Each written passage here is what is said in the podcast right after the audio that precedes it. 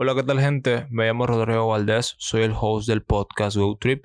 Este podcast se hizo para platicar con personas que tienen opiniones diferentes a las opiniones mainstreams, opiniones en general, de algún tema o que a lo mejor piensa diferente.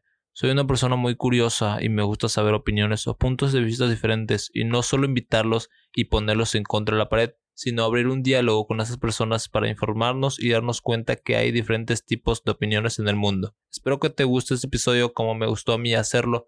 Y nada, ayudarías mucho al podcast a seguir creciendo si le puedes dar clic en seguir en el botón que te sale ahí arriba. Y espero que disfrutes este episodio. Adiós. Todos los seguidores de Good Trip Podcast, pues ahí estamos a las órdenes, lo que sea. Y, y pues eso, así que no olviden comentar, puntuar y suscribirse.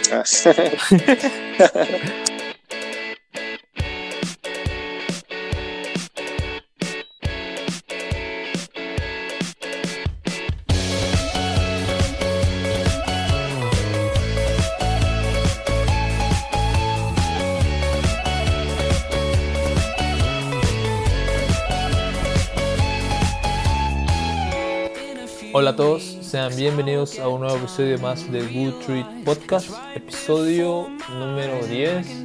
Y sí, episodio número 10, el 9 va a salir este miércoles, ya. O bueno, el miércoles que ya pasó. Espero que lo hayan escuchado. Eh, habla sobre temas que espero que les guste. no le voy a dar mucho spoiler. Bueno, en fin, Estoy aquí con Carlos León, como dice en el título, y sí es él el que te ayudó a sacar Kickflip, el que te ayudó a sacar Oliver Salto, el que te ayudó a sacar Hospital Kickflip. Y bueno, la verdad estoy muy entusiasmado por lo que, lo que hablaremos hoy. La verdad él me enseñó mucho en esto del skateboarding y espero que, yo creo que sí a ustedes igual, ¿no? Bueno, la generación del 2010 para arriba, sí. Eh, bueno, espero que la pasen bien y que disfruten el episodio de hoy. Estoy aquí con con mis compas, Rodrigo Solís, Omar Barja Homie. Bueno, sin nada más que decir, le envío link y comencemos.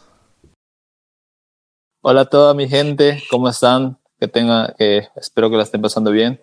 Hoy tenemos a un invitado muy especial, yo creo, en mi desarrollo del skate, como yo creo que muchos de ustedes también, porque lo deben conocer, es el mismísimo Nitro Skate o Carlos León, pues es un gran placer para mí tenerlo hoy en este episodio porque es un skater que ha ayudado a varios en el desarrollo del skate y pues ah, la emoción de tenerlo aquí. ¿Cómo estás, mi bro? Si te pudieras presentar un poquito como tu nombre, bueno, ya lo dije, eh, tu, tu, edad, eh, cuántos años llevas en el skate y cosas así, ¿no? Ok, ¿qué tal? Eh, muchas gracias por la invitación a Good Trip Podcast. La verdad me siento bastante cool, me siento bastante genial porque es la primera vez que voy a, salir en un podcast y es como, no sé, es un honor y, me siento muy, muy bien. Eh, pues para, como ya todos lo saben, mi nombre es Carlos León, mejor conocido como Nitro Skate en YouTube. Tengo 25 años, eh, me empecé a patinar cuando tenía 15 años, entonces eso quiere decir que llevo 10 años patinando. Y desde que conocí el skate, la verdad, me lo he pasado de lo mejor. Eh, YouTube y el skate es lo mejor que me ha pasado desde cierto punto de vista porque me ha hecho ver el mundo desde otra perspectiva. Entonces, es eso. Y dale, brother, si tienes algunas preguntas o algo. ¿Para qué pues, que sí? Eh, bro, unas preguntas que le hacemos a la mayoría con los que hemos estado aquí en, el podcast. Eh, sus inicios de qué te inspiró a andar en skate, eh, si te acordás tu primer truco, cosas así, ¿no? Mira, yo más o menos conozco el skate desde, ah, no sé, no sabría decírtelo, pero fíjate que mi papá me mandó un PlayStation 2 eh, cuando yo tenía tal vez como unos 10 años, quizá, más o menos como por ahí. Entonces él me mandó el videojuego este, el de Tony Hawk, pero el de American Westland, creo que era. Entonces nos poníamos a jugar con mis hermanas y de por sí a mí ya me empezaba a llamar mucho la atención toda esa como cultura, te podría decir, cultura del rock, punk, todo eso. Y pasábamos horas, eh, todas las tardes jugando el Tony Hawk, haciendo trucos, pero era como o sea, ya sabes que el Tony Hawk son como trucos bien exagerados, ¿va? Y después, un día de estos, ya más adelante, tal vez con los años, unos dos, tres años, salimos al parque con mi familia y en la esquina de, una escuela de, de aquí, de, de, allá de Jalapa, pero que es de la ciudad donde vivo, eh, estaban patinando eh, unos cuates y es así como que los vi y, miraba que saltaban, que hacían trucos y me llamó muchísimo la atención. Entonces fue ahí como que se me creó esa espinita de decir, bueno, yo, quiero intentar eh, hacer eso, o sea, ¿qué, ¿qué, se sentirá estar arriba de una patineta? Entonces, vaya sorpresa que con el tiempo eh, le fui contando a mi mamá que me, me, gustaba mucho eso, o sea, me llamaba la atención y me regaló una patineta para una Navidad ahí del 2009 y fue así como empezó. Eh, empecé a buscar eh, tutoriales en, YouTube porque realmente no, en la colonia donde yo, yo vivo, pues no, nadie practicaba el skate. Eh, y tal vez sí había gente que lo practicaba, pero era yo, no sé, toda la vida fue así, fui así como muy tímido, te podría decir. Uh -huh. Y me daba como pena llegar y acercarme con ellos y, y, decirles, miren, yo quiero patinar con ustedes o enseñen. Y pues esa es un poquito de la historia. Y, y vos comenzaste con una tabla china, supongo, ¿no? Como todo skater empieza. Aquí, ajá, empezamos con una tabla, empecé con una tabla chafa, era, era un Spider-Man, tenía un Spider-Man y el dibujo sí estaba en todo, mano, porque era un Spider-Man así como, como que estaba escalando la pared, pero así tirando un flow excepcional, un flow así brutal, ¿va? Y lo, lo, que sí me recuerdo eran los trucks, que eran así bien pequeñitos, eh, la, las orillas de los trucks así súper pequeñitos, delgaditos, delgaditos. Y la lija no era de esa lija como que obviamente trae una tabla normal, no que yo siempre digo de que esas tablas traen como que agarran, les espolvorean azúcar con pegamento. Siempre he hecho toda la vida eso. Y, y bro, cu este, ¿cuánto tiempo se podría decir pasó para que vos ya más te estés entrando en la movida de conocer a alguien y patinar con él, cosas así? ¿Tenías un team o no? Fíjate que la verdad que sí. Eh, mira, yo empecé a patinar junto con un, un, mi primo que se llama Alan y junto con, con otro amigo que le decíamos Kiwi.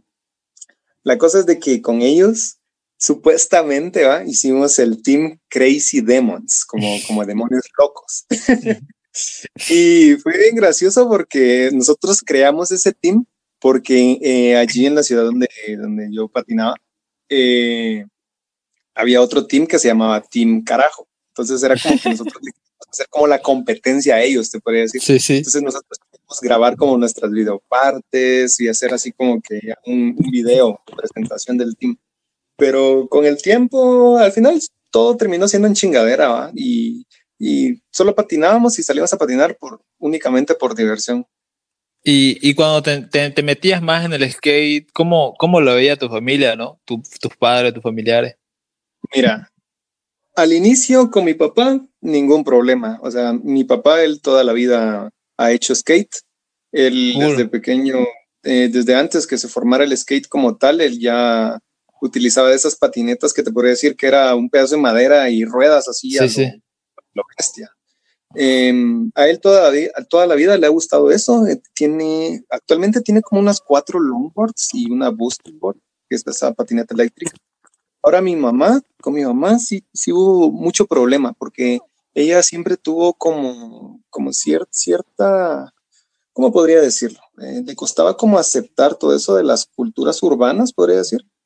Uh -huh. Entonces, claro. yo en ese entonces, tipo 2010, ahí te estoy hablando, que ya me estaba metiendo más al rollo del skate. A mí me gustaba mucho tener bastantes pulseras en la mano. Entonces, saber ni qué episodio de La Rosa de Guadalupe o saber ni qué libro leyó, pero decía que supuestamente las pulseras eran para ocultar eh, las cortadas que los hemos tenían. Entonces ella pensó que estaba como que metida en todo ese rollo de los hemos y, y viene de la nada, un día estábamos cenando y, y, me dijo que porque tenía tantas pulseras y así como que pues, me gustan las pulseras, ¿no? Una tijera y tómala, papá. Me cortó todas las pulseras que yo tenía y así como que, no, madre, ¿por qué estás haciendo eso, mis pulseras? ¿no? Y de ahí me dijo de que tuviera cuidado con quién, anda, con quién me andaba juntando, de que, o sea, todo ese problema con las drogas y eso va.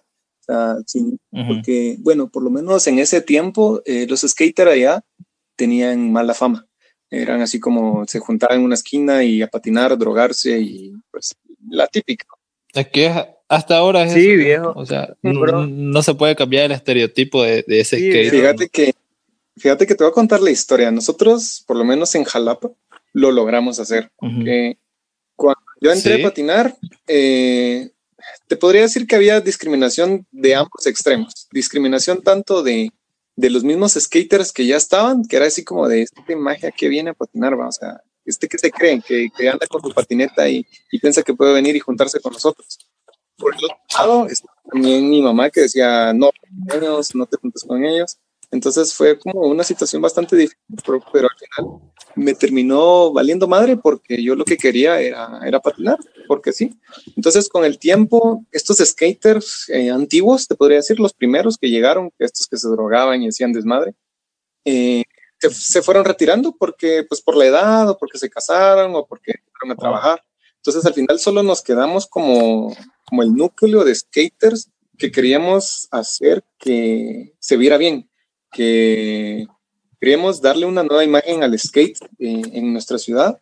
Eh, empezábamos a tratar bien a la gente, si de repente nos iba a la tabla, decíamos, nos disculpábamos, eh, hacíamos como, ponete, o sea, íbamos a un spot y era como preguntábamos, tocamos en la casa, mire, disculpe, estamos grabando un video, ¿será que podemos patinar por acá? No le molesta. Entonces, eso con el tiempo la gente se fue dando cuenta de que, de que nosotros como que cambiamos, te podría decir. Eso sí, no todo el mundo Sí, sí. cambio, o sea, incluso yo tengo eh, varias eh, anécdotas y peleándome con un montón de gente que, que así iba, se podría decir. Entonces, con el tiempo, pues al final la gente lo terminó aceptando. Eh, con el tiempo, mi mamá terminó aceptando que yo pues patinaba cuando se dio cuenta que subía videos a YouTube y pues con todo eso, al final, pues gracias a Dios se fue dando y pues hasta lo que soy ahora, ¿verdad? y, y vos, digamos, cuando estabas empezando, ¿cuánto tardó, se podría decir, en subir videos? O sea, ¿tardó un año y ya empezaste a subir videos o tardó más? ¿Cómo fue? Mira, te voy, te voy a contar, o sea, todo esto que estamos hablando ahorita, desde, o sea, estamos hablando prácticamente los inicios. Yo empecé a subir Sí, sí. videos a YouTube en el 2009. Yo me creé la cuenta de, de YouTube. Ah, vale. Yo me creé la cuenta de YouTube porque yo quería ver los videos que te pedían ser mayor de edad. Ya sabes de cuál estamos hablando. Entonces me creé la cuenta eh, y fue así como que un día mi primo, con mi primo, con el que ya te había mencionado antes, eh, él me dijo, mira, grabemos un video para, para YouTube. Eh, lo grabamos, lo editas y lo subís a tu canal porque ahí ya tienes tu cuenta creada. Entonces yo le dije, mira, ¿cómo vamos a subir un, cómo vamos a grabar un video? Le dije, ¿cómo vamos a subir un video? Nadie va a ver esa, esa mierda. Le dije, nadie. Y así como que, bien, hombre, grabémoslo, que no sé qué. Va, mira, me rogó toda la tarde. Al final eh, lo, lo grabamos, eh, entonces lo edité así con el programa más sencillo que encontré de edición, sí, sí, el, sí. el Windows Movie Maker. Lo editamos y mira, fue como el nombre, va. ¿Qué nombre le pongo? Le dije yo. "Ay, Si solo lo básico sabemos hacer, eh, eh, así va. Va, trucos básicos del skate le puse el- al, al, al video. Y fue así como que lo dejé ahí y se me olvidó que lo, que lo, que lo habíamos subido, ¿va? Fue así como se los compartimos a algún, a algunos cuates, nada más como para que vieran que habíamos subido el video. De ahí cuando había la semana, mira, brother, el video tenía 10 mil vistas. Y así como de, what the fuck, bro, ¿qué es esto? va? ¿Qué está pasando aquí? Wow, ya. Y yo le dije a mi primo, vos, le dije yo, ¿qué onda? ¿Qué onda? Me dijo, mira, mano, 10 mil vistas tiene el video. A la madre me dijo, hay que hacer más entonces.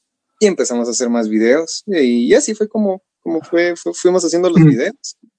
Y Bro. ahora lo de los tutoriales es aparte. Lo de los tutoriales te podría decir que es una historia aparte porque, como te digo, no había gente que nos enseñara a hacer trucos. Entonces un día un amigo llegó y nos dijo, mira, si quieres aprender trucos, te recomiendo que busques en, en internet, o sea, en YouTube, eh, pongas how to y, y pongas el truco que quieres aprender. Por ejemplo, si quieres aprender kickflip, pones how to kickflip. Y cabal, precisamente encontré tutoriales de muchos trucos que estaban en inglés. Pero fue cuando dije, bueno, ¿por qué no busco en español? ¿Para qué me estoy? me- me- o sea, yo hablo español, ¿para qué voy a buscar un tutorial en inglés? Cómo hacer un kickflip. Y resulta que no, no habían tutoriales en ese entonces. No había, exacto. Yo dije, a la madre, dije yo, ¿cómo es posible que no existan tutoriales en español? Entonces dije yo, voy a grabar yo mis videos y fue así cuando, cuando empecé a subir, o sea, Mm, truco que iba aprendiendo a los, al día, incluso en el mismo ratito que aprendí el truco, grababa el tutorial y así fue como fui subiendo todos los tutoriales de mi progreso, te podría decir. Wow, viejo. Muy buena esa, viejo. Que nadie, nadie, en serio, nadie, y vos le metiste súper rápido. Y vos en ese, en ese entonces, este, ¿vos lo hacías todo solo o tenías alguien que te apoyaba, digamos? Pues mira, eh, cuando empecé estaba, estaba um, como el, como el team, te podría decir, el team, team Ajá. Crazy Demos. así. Eh, de ahí con el tiempo, pues nos fuimos separando porque cada quien empezó con su rollo, pues eh, el, Sí, sí, estudio pasa. y tanta cosa. Al final, eh, las personas que me apoyaban en un inicio con los tutoriales, porque los grababa en el patio de la casa, eran mis hermanas. Eh, a ellas les decía, mira, ¿será que me puedes grabar un ratito? Porque tutoriales de dos, tres minutos, te podría decir. O sea, solo explicaba nomás y que me grabara el truco.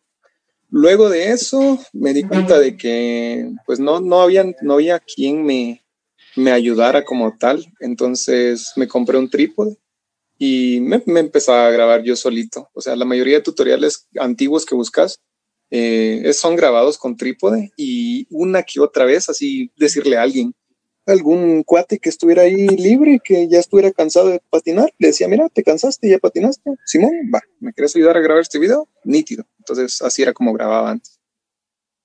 Y, y, y tu comunidad así de skaters, digamos, cuando, ah, no sé, los primer años, los primeros meses, ¿sabían que, que vos hacías video de skate? Sí. ¿Y, y cómo lo tomaron, digamos, cuando te veían a vos sabiendo que no tenías un buen nivel, pero hacías video de skate, ¿no? Se burlaban, bro. Se- todo el mundo se Claro. burlaba y me decía que porque estaba grabando videos.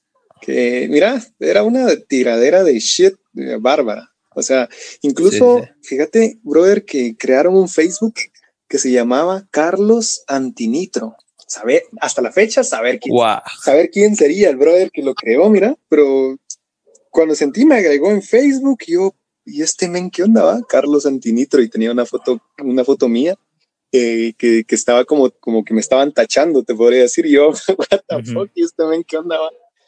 Y fíjate que al principio sí te podría decir que era, era molesto, porque recibía un montón de, como de, de ¿qué? Críticas, la, la gente tirando mierda y me daba igual, te soy sincero, me daba igual porque yo lo único que quería era como grabar los trucos que iba aprendiendo y, y la gente, yo sabía que había gente afuera que no, no podía hacerlo, entonces esa era, esa era mi única intención, eh, grabar los videos para que los tips que yo más o menos iba descubriendo a pura práctica, pues dárselos a las personas porque me di cuenta que por lo menos aquí en Guatemala hay como que una cultura un poquito como envi no sé, como, como egoísta. Sí, sí.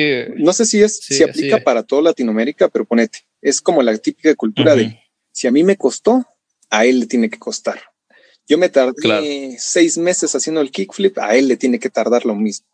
Entonces, cuando, cuando miraban la gente de que había un chavo que se aprendía el kickflip en un mes, era como empezaban esas envidias, así como de este brother, eh, que no sé qué. Y, y como que eso mismo no dejaba que el, que el skate fuera progresando.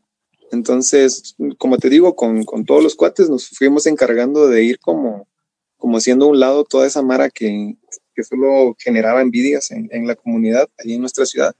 Y con el tiempo, pues se fueron creando las generaciones que fueron aprendiendo, pues así a pasos agigantados. Y uno de ellos fue, pues no sé si lo conocen, Kevin López. Él, pues él aprendió casi que lo que nosotros aprendimos en dos años, él lo aprendió en, en meses, ¿no? Entonces fue Ujú. por eso que él llegó a patinar a un nivel así exagerado. Wow. O sea que no apoyen lo, lo, lo suyo, ¿no? Pero, y en tu team, ¿cómo, ¿cómo lo tomó cuando vos subías videos y cosas así? Pues mira, con el team todo nítido. Con el team siempre fue así de grabamos y incluso mi primo, él hizo su canal aparte y tiene sus tutoriales aparte y todavía están ahí en, en YouTube. Y, y era así como, es que en ese entonces, mira, brother, o sea, subir un tutorial era como, generabas un montón de vistas porque obviamente todo el mundo estaba buscando, o sea, el skate estaba en su pleno apogeo, te podría decir, incluso Sí, sí. era cultura en ese entonces, así cultura, no sé si decirlo general. O sea, imagínate, estaban un montón de programas que, que, que, te inspiraban a hacer skate, o sea, más que aparte de, de, los programas ya conocidos, estaba como la serie de televisión, esta Siki Luther, estaba, uh -huh. ¿cómo se llama esta, esta serie animada? Eh, Rocket. Kid Butowski. Ah, Buto esta ya es un poquito más actual, pero, pero el de Rocket antiguo, Power. Rocket Power, esa era de las otras que vos te casi como, puches, queda huevo, o sea, de, de, de deportes extremos así más engasada. Y como sí, y respondiendo sí. a tu pregunta, con el team siempre fue así de huevo, siempre fue nítido, o sea, no ningún problema y nada de nada de clavos, cero y, clavos.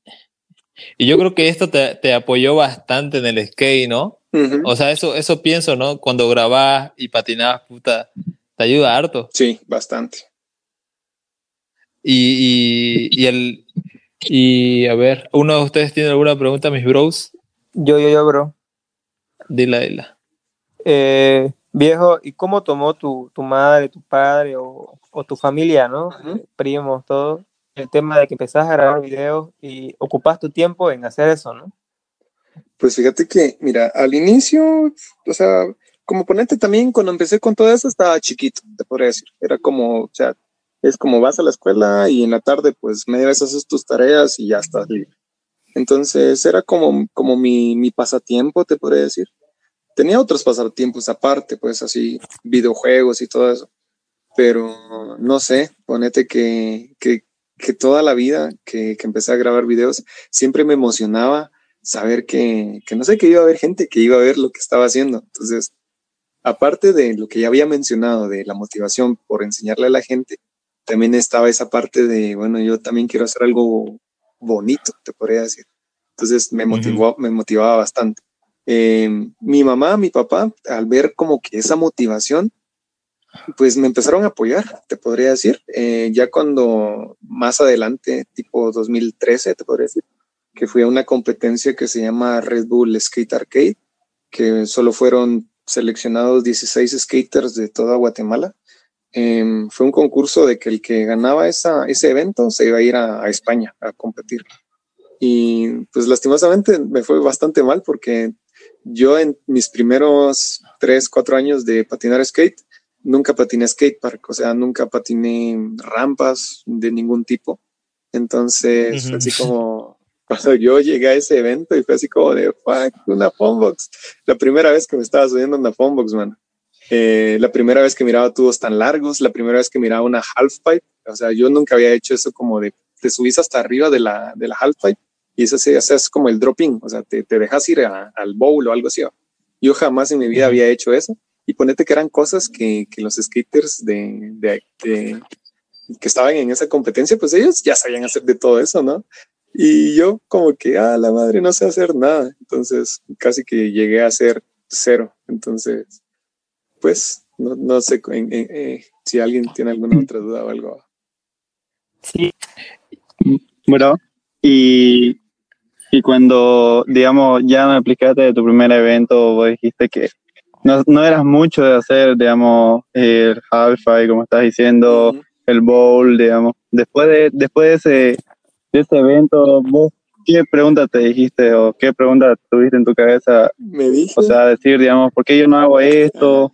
O, por, o por qué, ¿por qué no hago esto yo? ¿Por qué no estoy entrenando esto? Digamos? Uh -huh. Porque, o sea, cada skater, digamos, que cuando, por ejemplo, yo, digamos, eh, cuando tuve mi primer evento, uh -huh. eh, fue como, o sea, yo dije, ¿por qué no hice esto? Digamos, ¿Por qué no practiqué esto o algo así? Uh -huh. ¿No tuviste una pregunta más o menos así. ¿Sabes, ¿Sabes, brother? Mira, lo primero que dije cuando terminó el evento y, vi, o sea, la variedad de trucos y tantas cosas que habían en el skate, en el skate, dije, bueno, en primer lugar, yo, no soy ni mierda, dije, o sea, no, o sea, lo que sé no es nada a comparación de lo que la gente aquí sabe, dije. Entonces, ¿qué necesito? Dije, primero, aprender trucos de tubo. Teníamos un tubo ahí en Jalapa. Segundo, aprender trucos de cajón. No teníamos un cajón. Entonces agarré de mis ahorros y fui a una carpintería y le dije, mire, ¿cuánto me cobra por hacer un, cajón en estas medidas? Tanto, me dijo, va. Lo dejamos haciendo, lo dejé haciendo, eh, eh, lo armamos con los cuates y lo primero, primero, aprender a grindear. Y, fue, exact, fue ahí cuando, cuando aprendí mis primeros grinds, aprendí el 50-50, el 5 Nomás aprendí el 5 eh, grabé el primer tutorial de, de cómo hacer 5 Lo subí en el 2013, imagínate. Aprendí 5 Hola chicos, ¿qué tal? Discúlpenme la interrupción, pero antes de seguir con el episodio de hoy quisiera hablarles de Anchor.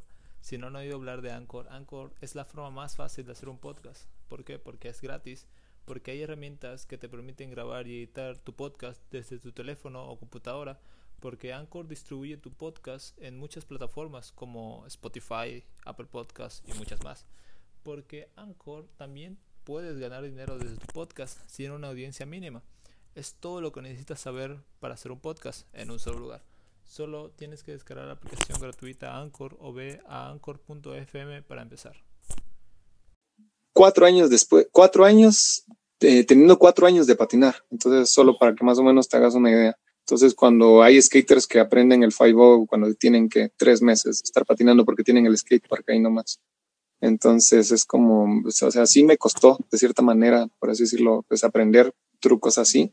Y incluso hasta la fecha te podría decir que todavía estoy aprendiendo. Hay trucos que, que son bastante sencillos, como que te dijera yo, el fuel grind y cosas así, que todavía no, no lo sé hacer muy bien, porque como que me acostumbré mucho a hacer demasiado flat o, o estar así como que yendo a gradas y tirarme de eso. Y pues eso. ¿Y, y, y cómo se, se te ocurrían de, de eso de, de hacer el, los trucos, digamos, alguien te decía, bro, hace un video de esto, bro, hace un video de esto. Fíjate que... Y vos lo hacías, ¿no?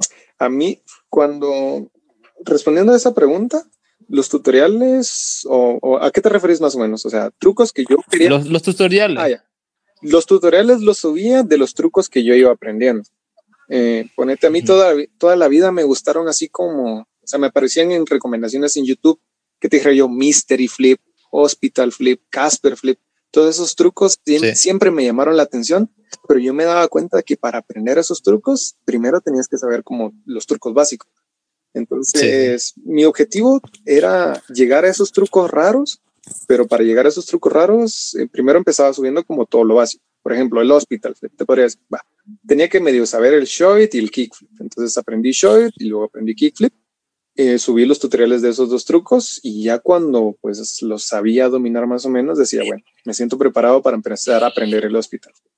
Aprendí el hospital flip, nomás lo caía, ya miraba que lograba caer unos cinco trucos seguidos, o sea, ni siquiera lo tenía al 100%, te podría decir.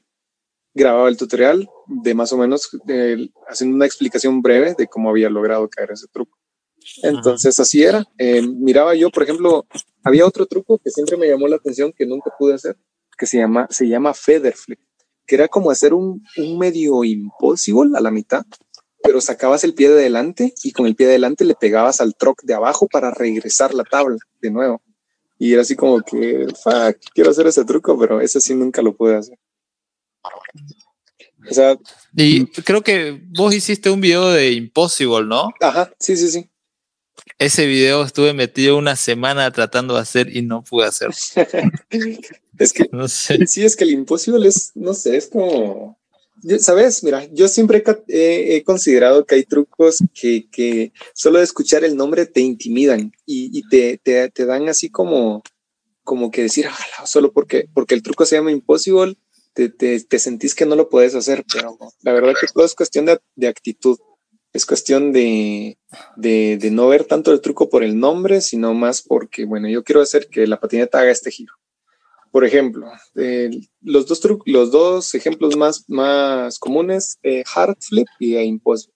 Hard flip, o sea, vos decís hard flip y decís, a la madre, se llama hard flip. Y, porque, porque la traducción en español es eh, giro difícil. Entonces, como que, puta, ese truco no lo voy a hacer nunca. Cuando en realidad, pues, incluso hay personas que se les hace muy fácil hacer el hard.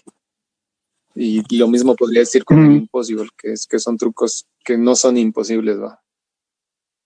Y, y, y cuando, empezabas a hacer los videos y te dabas cuenta de que antes lo hacías medio básico, medio sencillo, ¿no? Y te, seguro te pusiste a pensar, y si lo hago un poquito mejor y así y así, y no sentiste como una carga porque estás dándole más tiempo a eso y, y empezaste haciendo videos sencillos, ¿no? Fíjate, bro, que es que a la madre, es que fue una, fue como un mismo crecimiento porque, ponete, yo toda la vida, a mí toda la vida me ha gustado ser como competitivo, te podría decir. Entonces, eh, en ese tiempo había otro, otro cuate que hacía, hacía tutoriales también. El cuate se llamaba, o se llama, no sé si todavía tiene su canal, Gena 100. él también hacía tutoriales. Ajá, él hacía tutoriales y era así como cuando yo miraba que él hacía un tutorial que se veía mucho mejor que el que yo había hecho, era como que, ah, este men hizo un tutorial mejor, tengo que hacer algo mejor que él, ¿va? Entonces era como, si miraba que él hacía los trucos con más estilo, era como, bueno, yo intentaba hacer los trucos de mejor manera para ir como que, o sea, ese tipo de competencia sana, o sea, como quien te dice Messi Ronaldo, es como que el Messi hace, hace, hace, gana este, este premio, el Ronaldo también quiere, entonces lo mismo, era yo. O sea, yo, yo te podría decir que, que bueno, bueno, para el skate nunca me he considerado, o sea, yo más que todo me he considerado como terco, te podría decir. Es como, yo quiero hacer un truco y me paso ahí toda la semana probándolo hasta que me sale. Me sale todo chafa, pero ahí conforme el tiempo pues intento irlo mejorando. Entonces hay gente que ya, ya, nace con el talento, pues te podría decir. Y, es como que se le hace tan fácil. Eh, hay gente que en dos días, tres días eh, ya, ya, te, ya se sabe hacer los trucos que a vos te costó seis meses por siempre poniéndote ese ejemplo. Pero podrías decirte que, que sos un conocedor bastante del skate. Fíjate que, mira, yo si en algo, en algo me considero bueno, es más en la parte teórica. Porque la en la parte teórica, exacto. Porque en la parte práctica, o sea, mis pies como que no mucho dan. O sea, yo, yo, o sea, yo me considero un poquito rígido, te podría decir, para hacer ciertos trucos. Pero si hay alguien que yo sé que tiene la capacidad de hacer este truco, yo voy y le digo, mira, vos puedes hacer este truco, o sea, poner los pies así, así, y lo probás. Y es como que, a la madre, sí me está saliendo. Entonces, así fue como le fui enseñando a varias gente cómo hacer ciertos trucos. Y en el tema de editar video, ah, eh, ¿cómo te has sentido en cada vez mejorarlo? Mira, todo eso va con relación a lo que te iba diciendo de este, de este mismo cuate.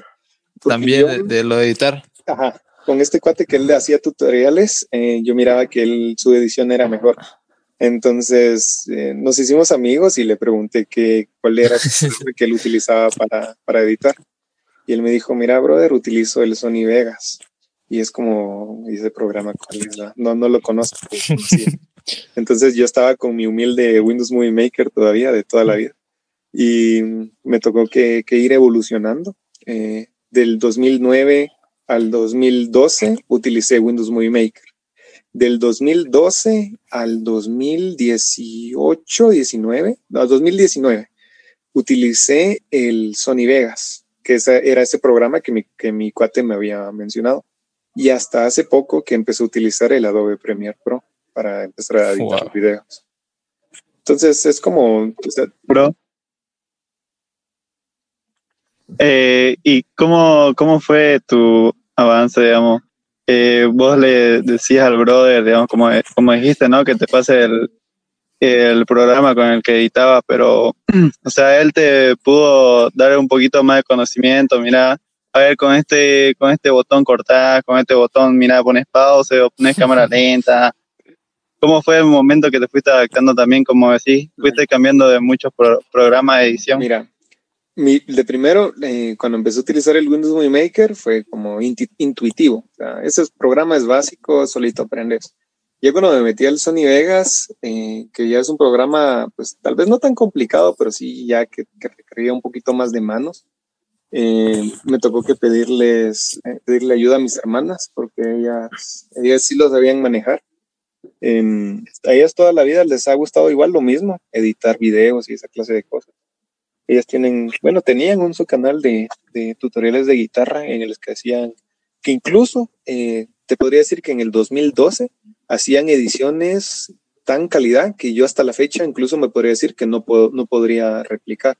Entonces ellas fueron las que me dieron como más o menos los conocimientos básicos para poder hacer eh, cámaras lentas, para poder cortar los videos, ir poniendo texto, animar el texto hay un tutorial que me ayudaron a ellas, eh, se llama, el tutorial se llama Cómo hacer 360 Flip actualizado.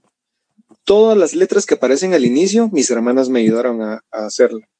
Todas esas tipos de transiciones. Luego de eso... Esa música. Es, ajá, incluso hasta la música. Eh, ese es otro tema aparte, la música fue, otro, fue otra cosa eh, bien difícil porque YouTube empezó al inicio como, como algo libre, te podría decir. Luego ya cuando empezaron a meter todo esto de la monetización, ganar dinero y eso, copyright. el copyright, exactamente.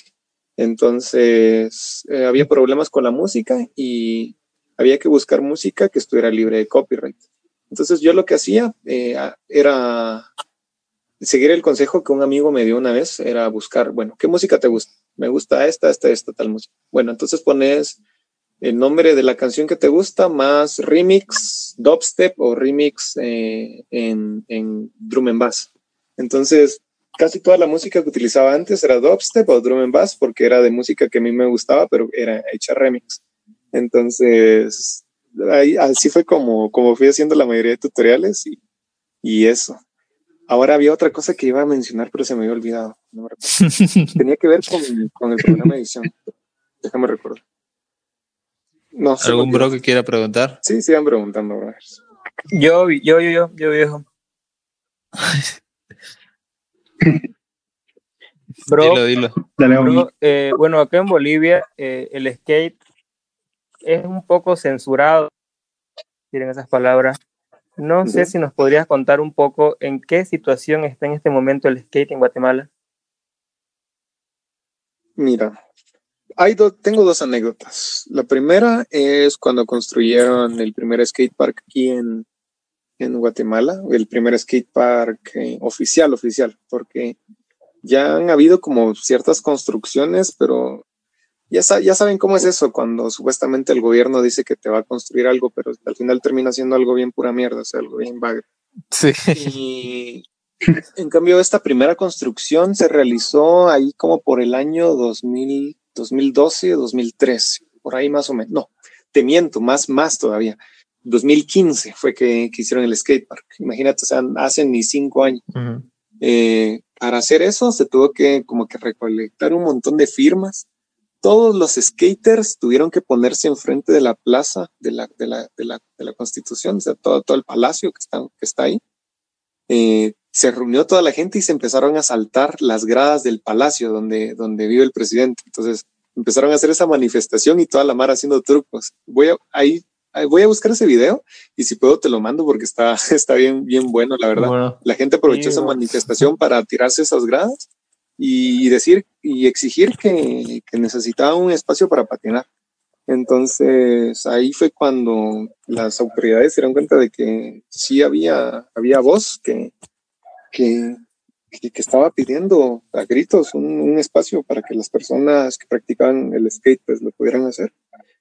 Y con la ayuda de, de tres skaters que ellos más o menos sabían de, de arquitectura, bueno, de qué, de construcciones y todo eso, lograron diseñar en AutoCAD los planos para hacer este skate park, que, que se hizo en un parque, que, que el parque era como que tenía una gran explanada entonces, ese espacio eh, eh, lo utilizaban para hacer trucos de flat. Entonces, la gente fue llevando como sus, rampas de madera, o sea, fue llevando rampas de madera, fue llevando sus tubos, y como que ahí mismo fueron formando ese skatepark, te podría decir.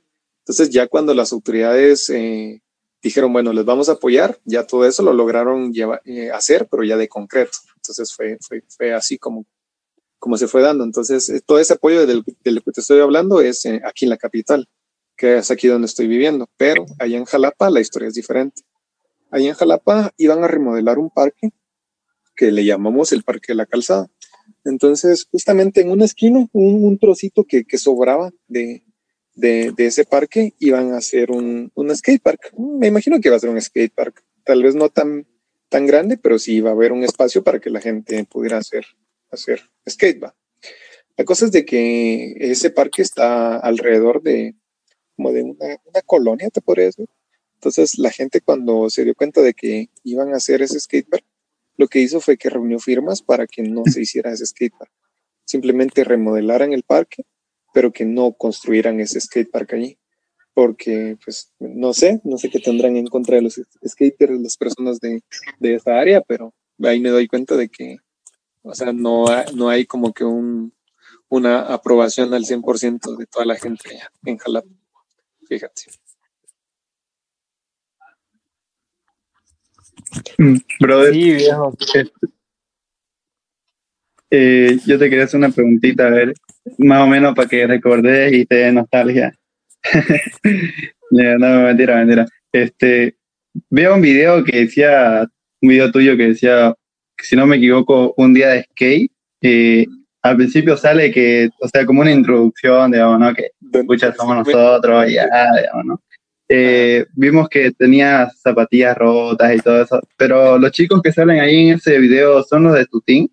Sí, el que sale al principio, eh, que dice, sí, está roto el zapato, que no sé qué, el que dice, miren mi zapato, ese es mi primo. El que está a la par, el que está a la par es, es, él es kiwi. Y el que sale tirándose unas gradas, él era como de, de los, de los viejos, te podría decir, de los viejos, pero los viejos buena onda. Sí, estaban los viejos, como los ah. viejos puleros, o sea, los, los que patinaban así por, por drogarse y todo ese tipo de onda, pero también, pero él estaba él.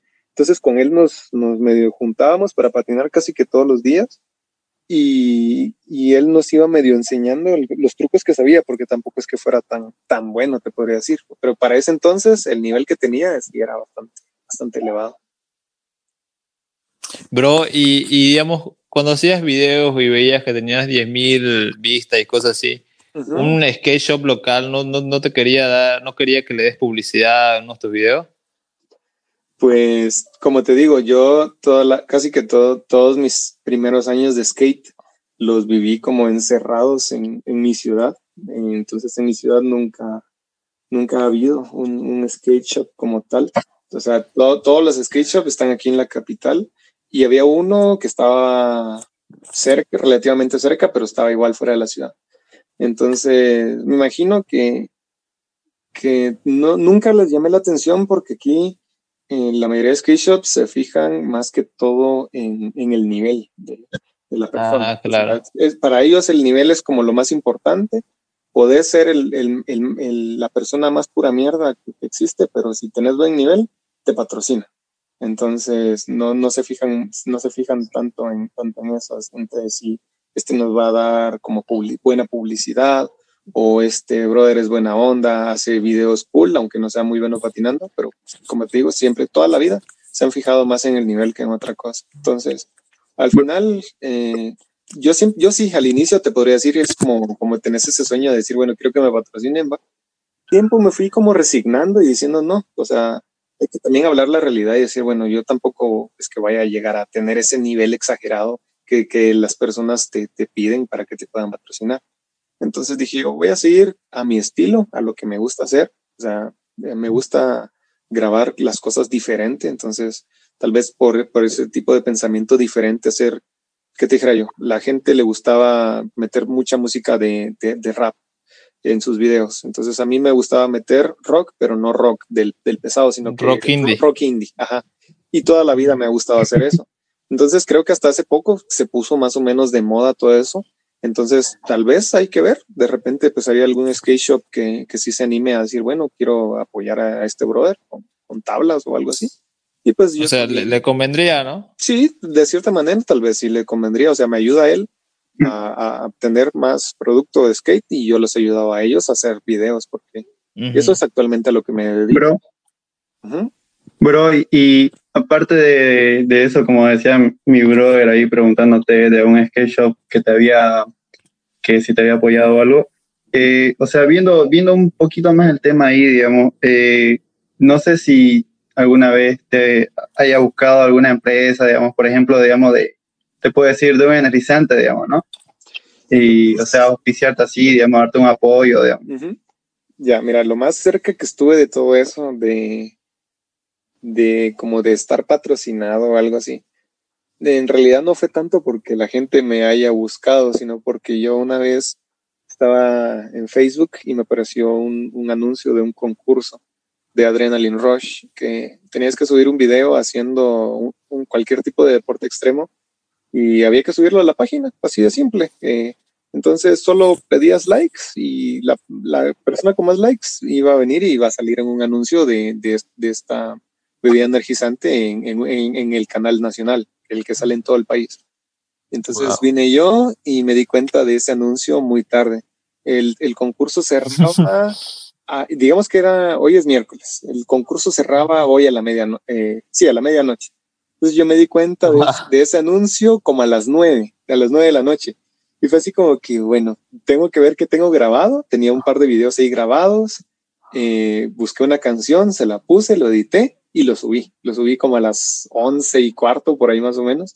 Entonces, en ese, en ese tiempo sí ya tenía, mi comunidad estaba bastante fuerte. Te puedo decir que sí estaba bastante fuerte. Había, que te dijera yo, unas 20 mil personas ahí activas que estaban pendientes de lo que publicaba. Entonces, publiqué el video en YouTube también. Entonces puse el video, el, el, el, video se llama concurso Adrenaline Rush, algo así, algo así le puse el nombre. Entonces abajo puse el link para que la gente entrara y le de, y votara por, por mi video. Resulta que un día yo iba, iba yo así como caminando de regreso de la, de la universidad, porque en ese entonces ya estaba en la universidad. Eh, iba caminando para la casa y de repente me llaman. Entonces veo el número y reconocí que el número era, era de aquí de la capital porque era un número bastante largo. Entonces me, yo contesto y digo, aló. Y entonces me habla una voz, buenas, hablo con Carlos Eduardo y todo mi nombre. Yo todo asustado, verga, ¿quién, quién, quién me quiere extorsionar? Va? Yo sí habla con él, le dije yo todo asustado y mira, estuve a punto de colgarle, ¿va? porque dije, me dio miedo. Buenas, y ahí me empezó a hablar, va, ya cuando vio que era yo. Buenas, te habla no sé quién Adrián el Roche aquí, mira, para informarte que sos uno de los ganadores del concurso te has ganado un kit GoPro con una cámara que no sé qué. Y yo, a la madre, dije yo, sí, mira. Wow. Y me, me, gané una GoPro Giro 3, me gané una GoPro Giro 3, me gané una dotación de Adrenaline Rush, una, unas dos cajas llenas de Adrenaline Rush. Me gané todos todo esos, esos como kit para poner en la cabeza, poner en el pecho. Al final sí me terminaron dando un montón de, de cosas, un montón de productos, pero sí me tocó que venir a, aquí a la capital a traer todo eso. Entonces, me tocó que decirle a un familiar que si me podía hacer el favor de llevarme, me tocó que firmar una especie como de contrato, podría decir, en el que yo, yo daba autorización para que ellos pudieran utilizar mi imagen y poder, poder pasar ese anuncio. Entonces, casi que durante unos seis meses, si vos sintonizabas el canal 3, que es acá, el del nacional, eh, de vez en cuando aparecía el anuncio ese de Adrenaline Rush y salía yo haciendo un fake heel flip y decía Carlos León, wow. no sé qué. De hora, no sé cómo habrán reaccionado los compas, ¿no? De, ah, sí. La, era... comunidad, la comunidad hater, ¿no? sí, o, o lo que te criticaban antes, eh. o lo que te criticaban. Ajá, imagínate, imagínate, o sea, imagínate que luego de criticarme y que luego vieran que estaba saliendo en cadena nacional, o sea, la en toda la jeta, entonces. Sí. Ajá. Y eso me motivaba, fíjate, o sea, toda la vida el hate para mí siempre ha sido motivación. O sea, mira, cuando, cuando tenés personas que te están diciendo que, que vos haces las cosas mal, es porque lo estás haciendo bien. O sea, significa que vas por buen camino, que es porque estás avanzando y es porque de cierta manera, pues ellos también quisieran estar donde vos estás. Y, o sea, hay que ver las cosas siempre del lado positivo. Entonces, Ahorita tal vez no tengo, ponete, ahorita subo videos para YouTube, incluso me preocupo cuando subo un video para YouTube y veo que, que no tiene ningún dislike o no hay ningún comentario malo, porque digo yo, rayos, o sea, aquí está pasando algo, porque eso significa que no le estoy llegando a todo el público. O sea, cuando, cuando llegas a todo público significa que estás llegando incluso hasta los haters.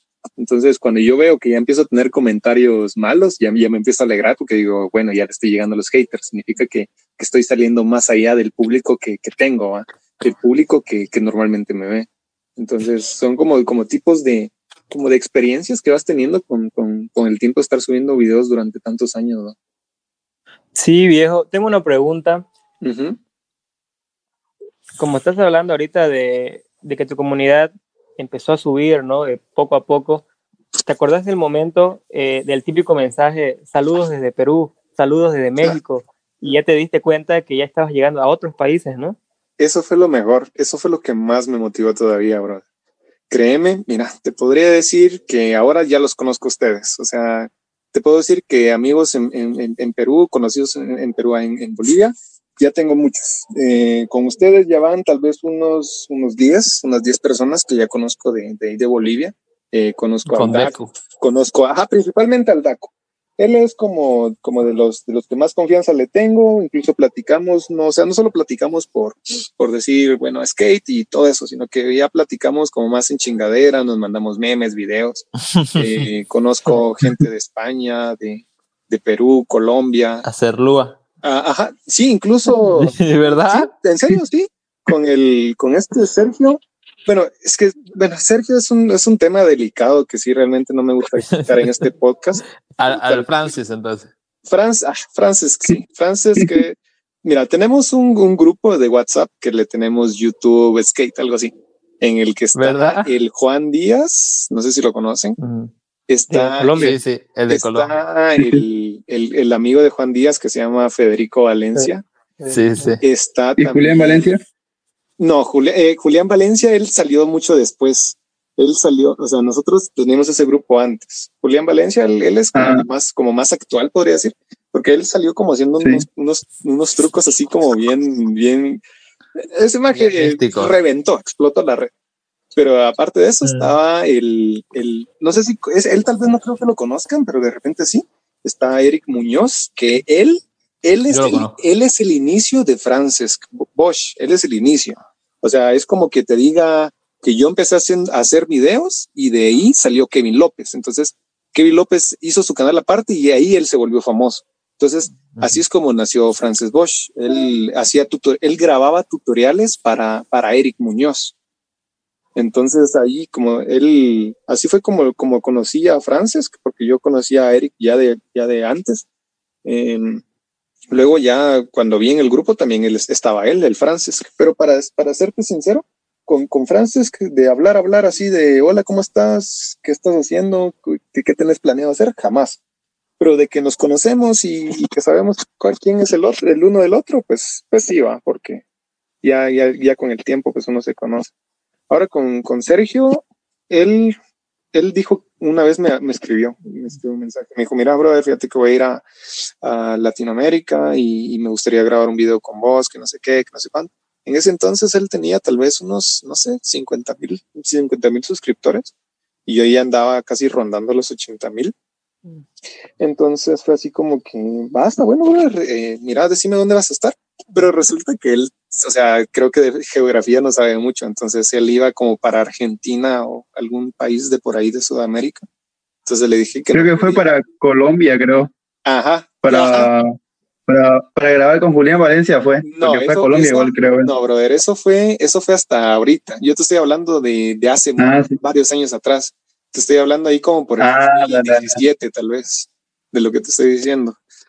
Y de ahí, de ahí, el, el, el Sergio después, no sé, se volvió como bien cerrado, eh, le escribías, no te respondía, y ya era cuando él estaba como, bueno, tal vez, me imagino que muy concentrado en sus proyectos, y fue ahí cuando pues eh, empezó a crecer su canal y se empezó a relacionar poco con la gente, la verdad. Solo se relacionaba con las personas que le, de cierta manera, pues está bien, le convenía, ya, tan, ya sea así con el Bosch y todos ellos, que ya pues ellos habían eh, crecido su canal pues bastante, muchísimo más que el mío, ¿verdad? ¿Y alguna vez se te acabaron como por decir las ideas? Todo el tiempo, bro. ¿Cómo te has sentido? Todo el tiempo paso sin ideas. Ya sé como que, que, que, voy a subir esta semana. Incluso ahorita tengo tres semanas de no subir video porque no, no, he, no he buscado, no he encontrado una idea que yo diga, porque mira, aparte, aparte de que, de que una idea tiene que ser buena, también te tenés que sentir cómodo con esa idea. Porque, porque si vas a hacer videos solo por buscar vistas, para esa gracia mejor no hagas nada. Entonces, a mí me gusta más que todo hablar de temas eh, en los que yo me, primero, que me sienta identificado. Segundo, que lo haya vivido. Tercero, que, que conozca del tema, ¿va? Porque no me voy a poner a hablar de cosas que no sé. Porque si no, o sea, en los comentarios me van a atacar con, con, con que, mira, este brother no sabe, o sea, ¿para qué está hablando de algo que no sabe? Y normalmente las ideas que voy teniendo las voy agarrando como de, me meto a YouTube y veo algún video de, por ejemplo, hay un video que subí hace poco, lo subí para el día del skate. me pareció, me pareció en recomendaciones. 100 cosas que todo jugador de GTA ha hecho. Entonces dice, eh, la típica, o sea, te parece la típica, subís a una prostituta y luego la matas para recuperar el dinero. Entonces dije yo, esa idea me gustó, pero digo yo, ¿por qué no la adapto para skate? Entonces dije yo, 100 cosas que todos skaters hemos hecho. Entonces fue cuando subí así ese video. Entonces hago un, hago un pequeño guion, eh, escribí, todas las cosas que habíamos hecho y me puse a grabar el video. Claro. Bueno, también porque te desapareciste como 10 meses y es como que varias personas o varios skaters, youtubers han subido videos que en ese entonces esos videos estaban en tendencia para hacer en esos momentos. Y es como que vos has sentido como, no, ¿para qué voy a subir este si ya, ya pasó de moda? Incluso, sí, incluso yo creo que estuve en tendencia la de 30 trucos en algo, en no sé, 5 minutos, algo así. Más o menos eh, algo por ahí era la tendencia. Entonces dije. O lo de flip, hacer creo 100 flips, o no me acuerdo cuánto. No, me acuerdo. 100 flips. lo hice. 100 flips. Mira, Ajá, lo has hecho. ¿Sabes cuál hice yo? Yo me, mira, como mí, mira, como te digo, a mí toda la vida me ha gustado hacer como las cosas diferentes. Yo dije yo, yo quiero hacer algo, pero en más cantidad y entonces pensé en 500, pero obviamente no, no 500, 500 kickflips no, no, no voy a poder hacer, me voy a desgastar los zapatos. Entonces dije yo 500 solis y, tengo un video donde dice 500 solis. Y, yo pienso que muchos como que se han copiado de esos videos. ¿No te has sentido así? O tal vez vos lo has hecho, ¿no? Sabes, de lo que más me he sentido copiado y de lo que hasta la fecha todavía me siento copiado es del formato de tutoriales que, que, podría decir que, que, inventé de cierta manera. Sí, eso sí. Porque mira, o sea, mi formato de tutoriales es bien sencillo. Me presento de, hey, ¿qué tal a todos? Eh, me llamo Carlos y la típica introducción de toda la vida. Entonces me presento y digo qué truco voy a hacer. Aparece un ejemplo del truco y luego digo, para realizar, te estoy diciendo un tutorial de 360 por ejemplo. Para poder hacer un 360 flip, los trucos que tienes que saber es un kickflip y un 360 show. Entonces, esa es otra, otra cosa, porque normalmente los tutoriales no te dicen cuáles son los trucos que como que, que tenés que tener como que no te dijera como, como al 100%, pero que te van a ayudar a que puedas hacer este truco.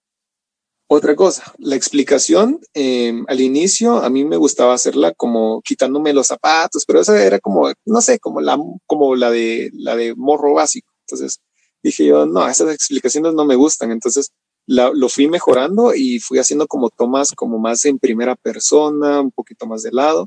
Luego de eso, la, la, la otra, el otro punto que me gusta de este formato es de que daba un trick tip, como ponete, para hacer el 360 flip, tal vez el trick tip era fijarte siempre en el pie de atrás y que, y que el flip raspe suavecito. Y luego de eso, estaban los errores comunes, que era como que por lo que la gente, yo que la gente buscaba muchos mis tutoriales, porque normalmente buscabas tutoriales al inicio y era como, te aparecía el típico pro, que él ya lo, ya lo sabía hacer como, como super clean, bien alto, y era como de verga, o sea, yo quiero hacer ese truco, pero como me lo está enseñando, no me va a ayudar a hacerlo así. Entonces yo tal vez no, no podía hacer los trucos tan bien, pero pero daba esos como esos errores comunes y decía, y hacía que las personas se identificaran con lo que ellos estaban pasando. No sé si me explico en ese sentido. Entonces, es el error común que, dijo Carlos a mí me está pasando. O sea, se me, está quedando atrás la patineta. A mí también me está pasando eso. Entonces, es como. yo siento que tal vez eso fue el éxito de, los videos en un inicio. O sea, ponerte a pensar y cranear, o sea, y ver cómo, cuáles son los errores que, un truco eh, te dan al inicio y cómo solucionar eso para que te salga el truco. Yo, yo ¿alguna vez la has copiado a Brailer Skate? Skateboarding. Fíjate que te voy a decir a quién sí le copié. Le copié al inicio, a, incluso le copié así asquerosamente, así de copiar, copiar literal, man. Eh, ¿Cómo se llamaban estos cuates? Se olvidaron, eran de México, ¿cómo se llama? Eh, Necio, creo. No, espérame, se me fue el nombre. Era una canción que ellos tenían.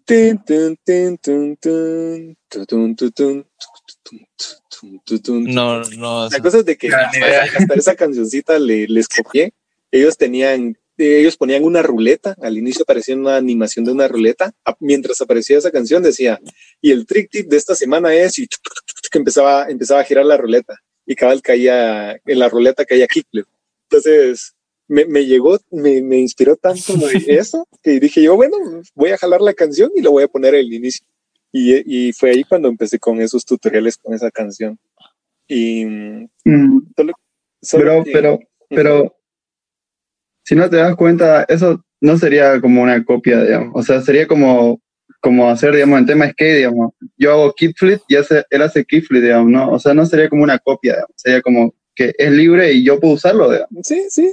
Pero mira, yo lo considero de que bien pude haber buscado otra canción y habérsela puesto, pero el, el brother, él, él quería ponerle la misma canción, ¿no?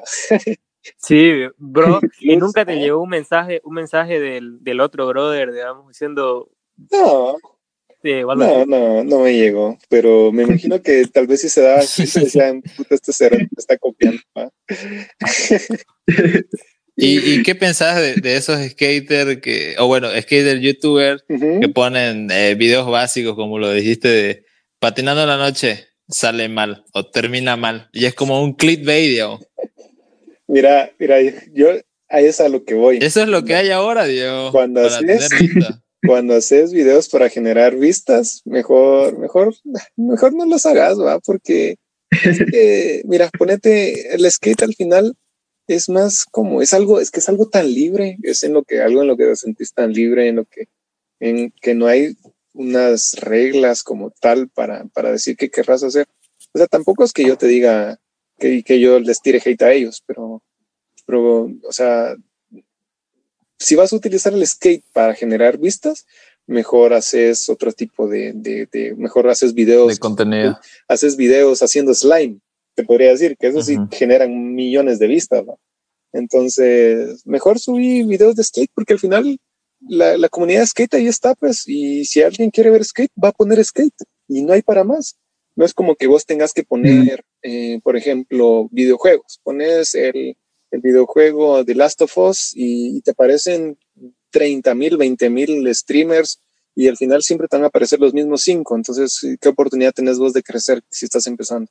En cambio, cuando buscas skate, es como, o sea, si vos pones algo como, como muy específico, porque el skate ya es más específico, te aparece muchísimo más, más variedad de contenido. O sea, no te niego que, que ahorita los que dominan el skate en general, pues podría ser el Braille, el francés, que el Sergio Lucea, que son prácticamente los que dominan todo, toda la, la, mayoría de vistas. Pero quiero no, siempre va a haber una comunidad aparte que, que, que, que no, no, no se conforma con, con, lo mismo, te podría decir. O sea, no es que diga que, no es que diga que, que Lucea y Bosch estén mal, porque ellos son unos tremendos cracks, ¿va? Pero siempre va a haber gente que le gusta ver lo diferente. Sí, bueno, ellos dominan en, el, en, en, la parte del habla español, ¿no? Castellano, ¿no? Porque de, los, de los gringos hay personas que tienen hasta un millón de suscriptores, ¿no? Como es Chris Chan, el Mayer Crew. Ajá, Chris, Chris bueno, Mayer Crew. Ay, Chris Chan, me estaba olvidando de Chris Chan. Ellos creo que... también... Bueno, Mira, también podría haber como alguien que esté, que esté surgiendo recién, digamos. O sea, no, no es que sea muy, que sea muy pro, digamos, pero lo hacen ver más divertido el skate, digamos, como decirte, como Spencer Barton, si no me equivoco, se llama. Sí, Spencer, sí, y también Roy Purdy, digamos, que Roy Purdy, digamos, lo hace tipo como que comedia y mucho lo hace más divertido. Él empezó como, te podría, mira, te podría decir, te lo, te lo pongo así. Spencer Barton es como, como el, el, el visual effects del skateboarding. Él te, te tira transiciones, te tira un montón de ondas animadas y verga, así tal. El, Roy Purdy es como el tiktokero. Es como el, que, te, lo pone así, así engasado, me pongo a bailar, te hago tus edits así todos chingones y, y que te diviertas viendo el video. El Chris Chan es como de, es mi vida, me, hago lo que quiero, eh, estoy aquí haciendo lo mío y patino.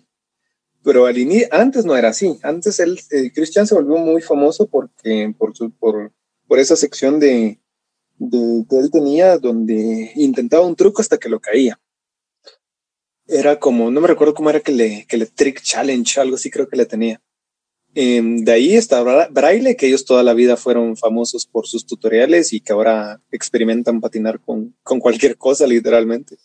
Eh, tienen una televisión ahí que no les sirve, le ponen trucks y, empiezan a patinar con eso. Y también está otro youtuber.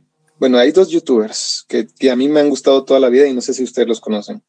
Está uno que se llama Josh Katz, que él, él me siento al 100% identificado con él porque es skater y al mismo tiempo es fotógrafo. Entonces es exactamente lo que yo hago, eh, skate y fotografía. Y está otro cuate que patina en, Nueva York, que se llama John Hill. Y él casi que sube video cada tres días, dos días, miras un video nuevo de él y es como que la madre, ¿cómo le hace este cuate para estar subiendo videos tan seguido? Entonces, Hasta hay uno que es como el Francis, creo, de Estados Unidos. Aunque ahorita Francis que creo que no ha subido video, ¿va? tiene como unos, no sé cuánto tendrá no subir video porque no, no he visto, no me apareció notificación de él. Pero si me pongo a decidir entre Sergio y Francis, lo escojo a Francis.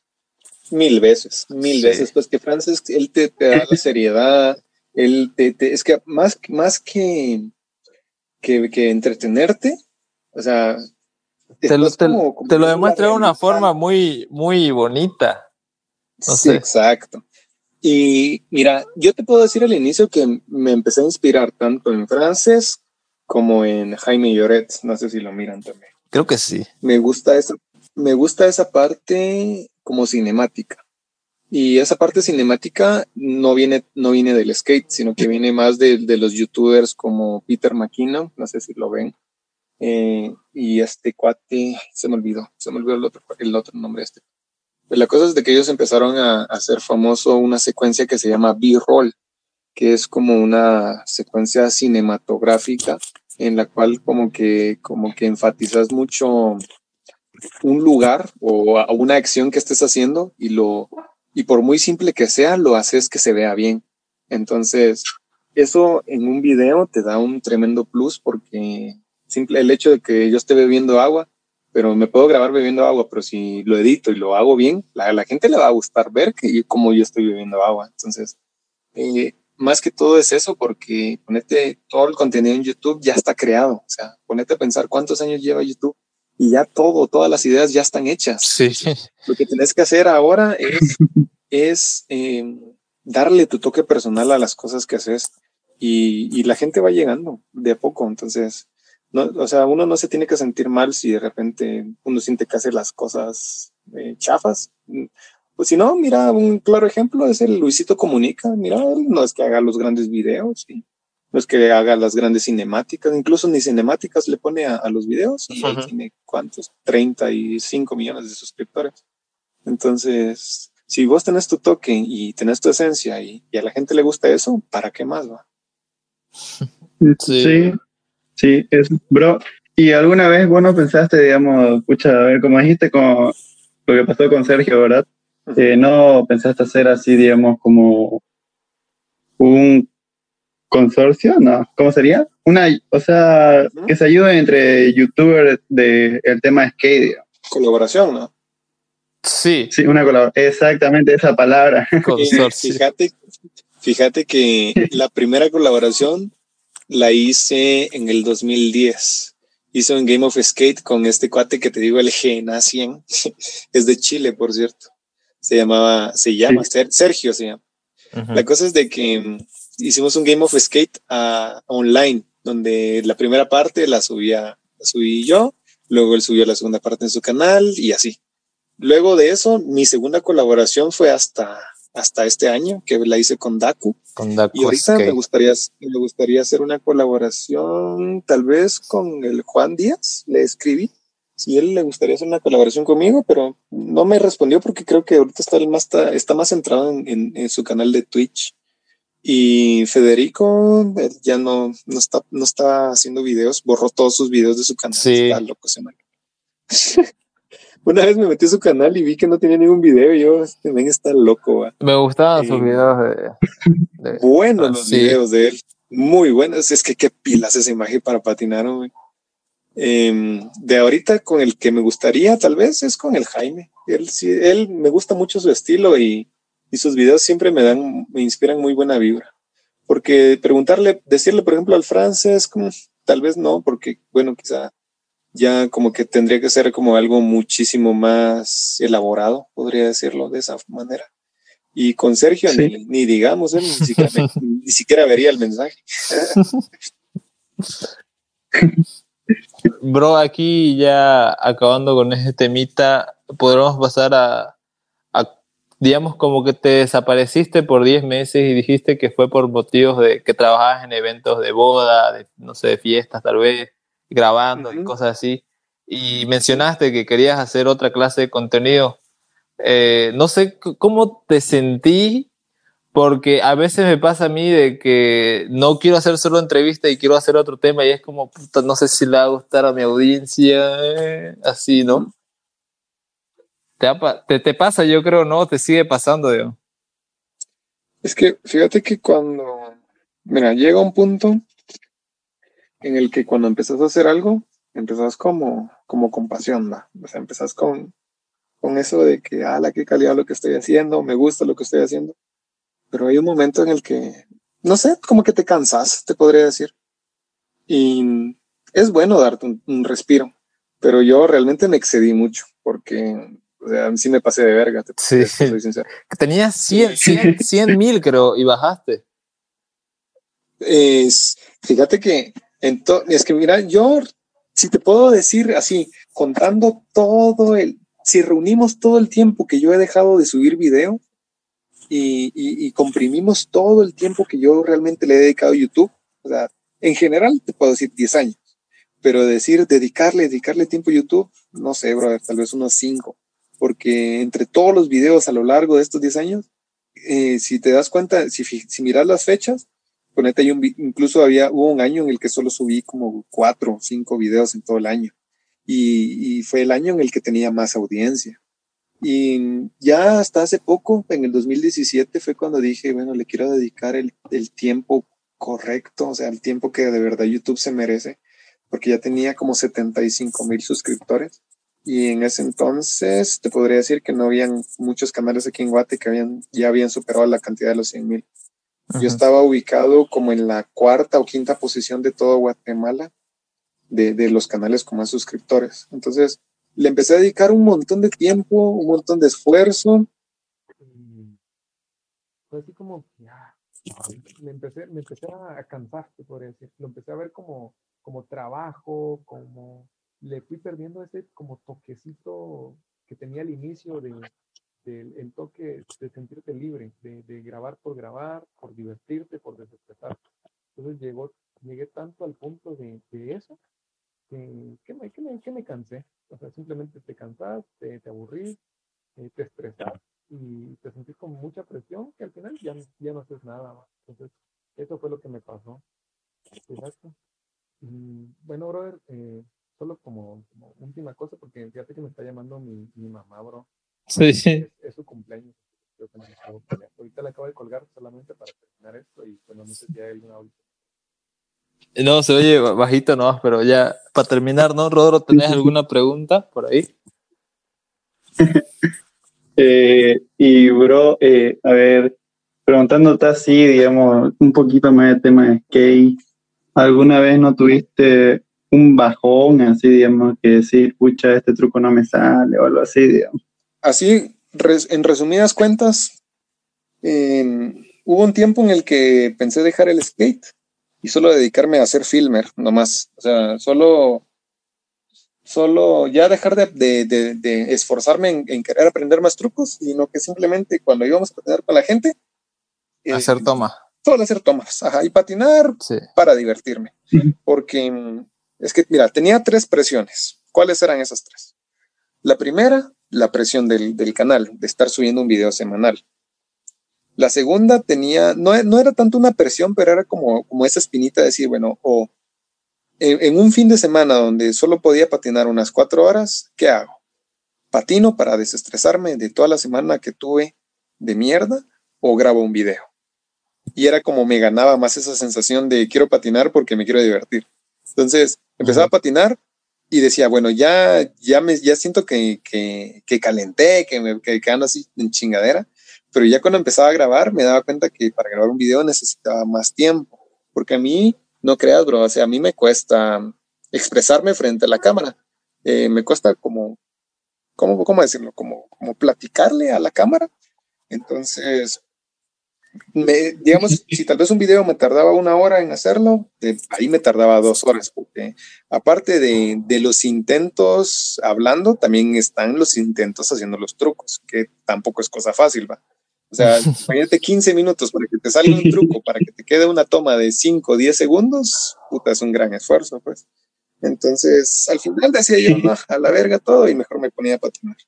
Entonces, eso fue, esa fue de las otras cosas que me, que me pasaron, o sea, me pasaron antes y me pasaron en estos 10 meses también que estuve sin, sin, sin subir videos. Y no sé si hay alguna última pregunta, brother, para que. Bro, mi, la última pregunta aquí, ¿hay nitro para mucho más?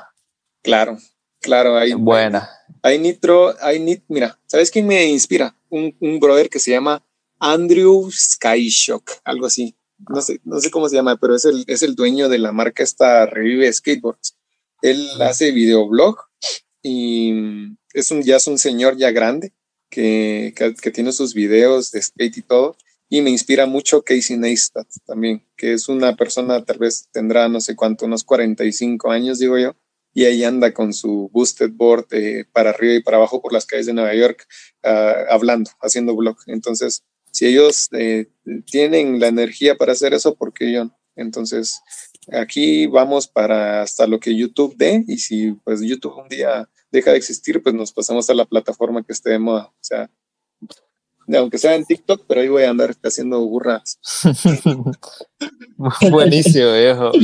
Buenísimo. Que haya ese clase de contenido y sobre el skate más bueno. Eh, bueno, aquí ya para terminar, muchas gracias por acompañarnos en esta entrevista, por aceptar. Eh, para toda la gente que nos está escuchando o que ha llegado hasta este punto, lo, pues si quieren saber más de Nitro, vayan a seguirlo obviamente en YouTube, que ha subido últimamente videos donde vas a poder saber mucho más de él y lo que él piensa, ¿no? Eh, muchas gracias, brother. Eh, que muchas te vaya súper bien el nuevo proyecto que vas a hacer y esperemos que nos lo vamos a, a ver para otro episodio o grabar otro episodio. Estamos a las bueno. cualquier cosa, brother, y muchas gracias, como te digo, como dije al inicio, por la invitación. Y todos los seguidores de Good Trip Podcast, pues ahí estamos a las órdenes, lo que sea. Y, y pues eso, así que no olviden comentar, puntuar y suscribirse. Buenísimo, gracias. Bueno, muchas gracias, bro, y pues ahí estamos, a la próxima. Chau, chau. Dale, bro. Bueno.